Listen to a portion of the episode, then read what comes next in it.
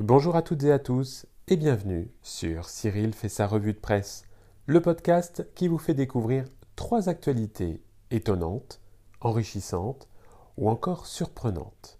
Allez, c'est parti pour mon top 3 du jour. La première info, en date du 18 mai, provient de usbekerika.com et a pour titre Ce que nous enseignent les moines médiévaux pour préserver notre attention. Prière, lecture, chant et concentration, telles étaient les principales activités des moines chrétiens au Moyen Âge. Pourtant, les moines n'échappaient pas à la distraction. Ils pouvaient être dissipés par l'envie de regarder par la fenêtre, de regarder l'heure en fonction du soleil, par leur gourmandise. Ils pouvaient même avoir peur d'être distraits dans leurs rêves. Pour se libérer de ces désirs, les moines avaient opté pour plusieurs stratégies.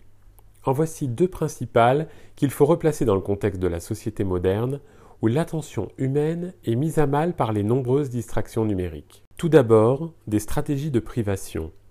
En réduisant nos engagements à des choses sérieuses, notre attention est moins perturbée par nos pensées.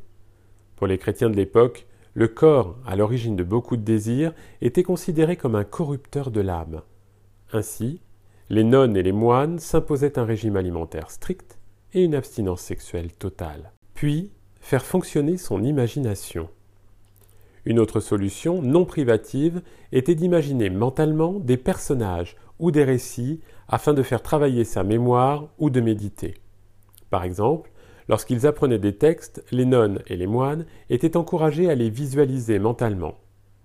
Un enjeu toujours d'actualité, puisque selon une étude de Microsoft publiée en 2016, le temps de concentration moyen d'un être humain serait de 8 secondes seulement, contre 12, au début des années 2000.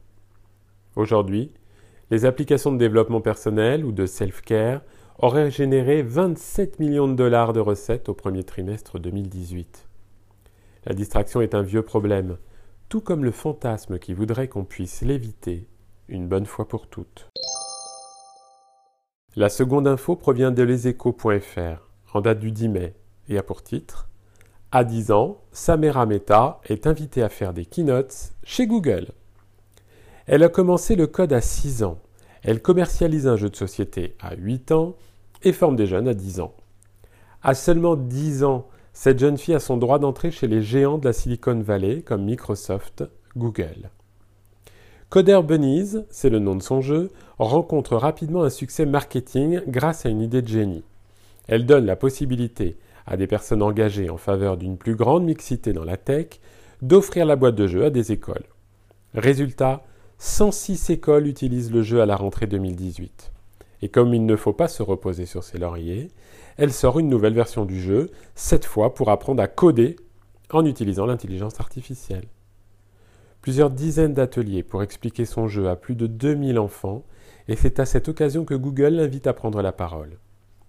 La très jeune chef d'entreprise finit par s'entretenir pendant une heure avec Stacy Sullivan, la patronne de la culture de cette entreprise américaine. Elle en sortira avec une promesse. Une fois diplômée, elle pourra venir travailler chez Google. En attendant, elle fait des keynotes.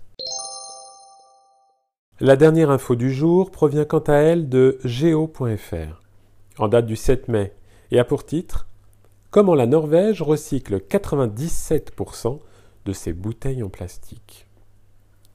Avec une taxe environnementale et la mise en place de consignes, la Norvège arrive à recycler 97% de ses bouteilles en plastique. Deux mesures qui incitent les producteurs et les consommateurs à trier leurs bouteilles en plastique. Grâce à cela, seulement 1% des bouteilles vendues sont alors abandonnées dans la nature. Le gouvernement a mis en place depuis 2014 une taxe environnementale évolutive les producteurs de bouteilles en plastique et de canettes. Le principe est simple. Plus les entreprises recyclent, moins elles payent cette fameuse taxe.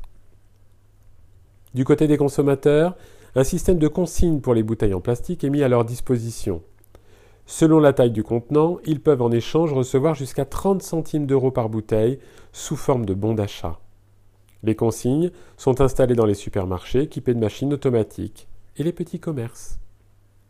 Le Royaume-Uni, la Chine, la Belgique ou encore le Rwanda ont déjà envoyé des représentants officiels pour mettre en place ce système de recyclage dans leur pays. Merci à toutes et à tous d'avoir suivi ce podcast intitulé Cyril fait sa revue de presse. À très bientôt ici ou depuis cyrilbochet.com.